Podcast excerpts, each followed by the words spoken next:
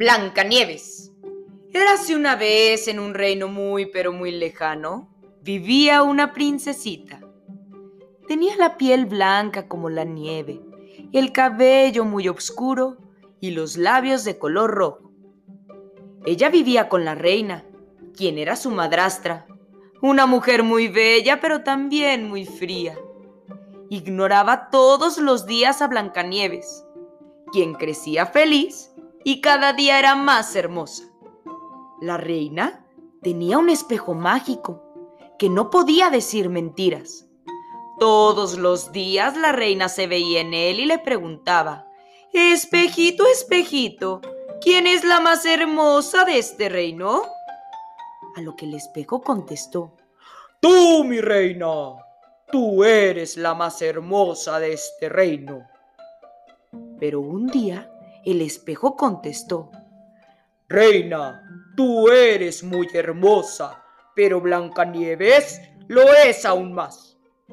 La reina enfureció, empezó a envidiar a Blancanieves, llamó al cazador del reino y le ordenó, no quiero ver a Blancanieves en el reino, acaba con ella, y como prueba de tu lealtad, quiero su corazón.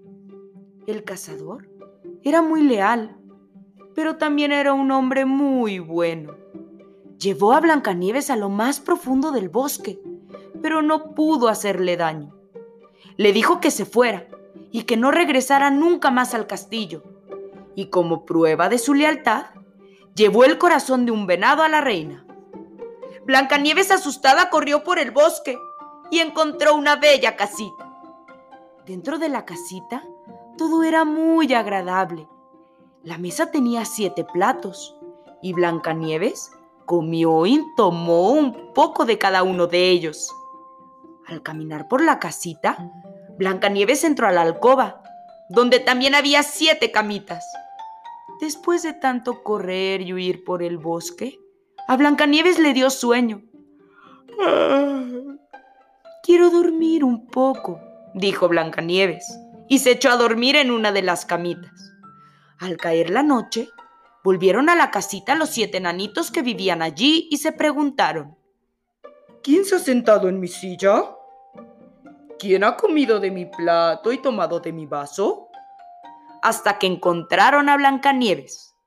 A la mañana siguiente, cuando Blancanieves despertó, les contó su historia a los enanitos y ellos le pidieron que se quedara allí. Así fue como cada mañana los siete enanitos iban a trabajar a la mina y al regresar por la noche encontraban la casa arreglada, la mesa puesta y a Blancanieves recibiéndolos con mucha alegría.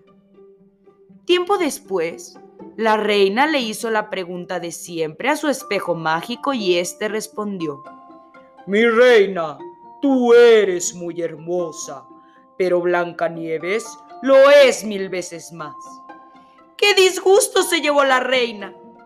Pronto se dio cuenta que Blancanieves vivía en una casita en el bosque con los siete enanitos. Y así fue como hizo una manzana roja y brillante con un terrible veneno.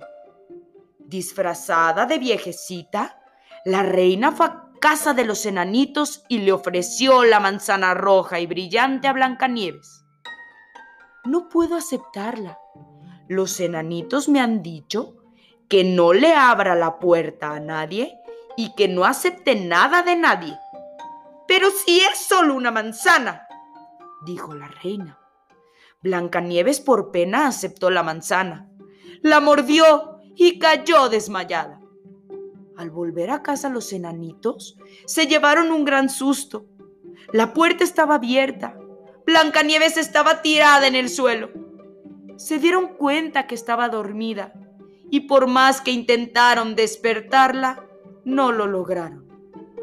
Pusieron su cuerpo en una bella caja de cristal, protegida por los animales del bosque, y alrededor de esta caja había piedras preciosas.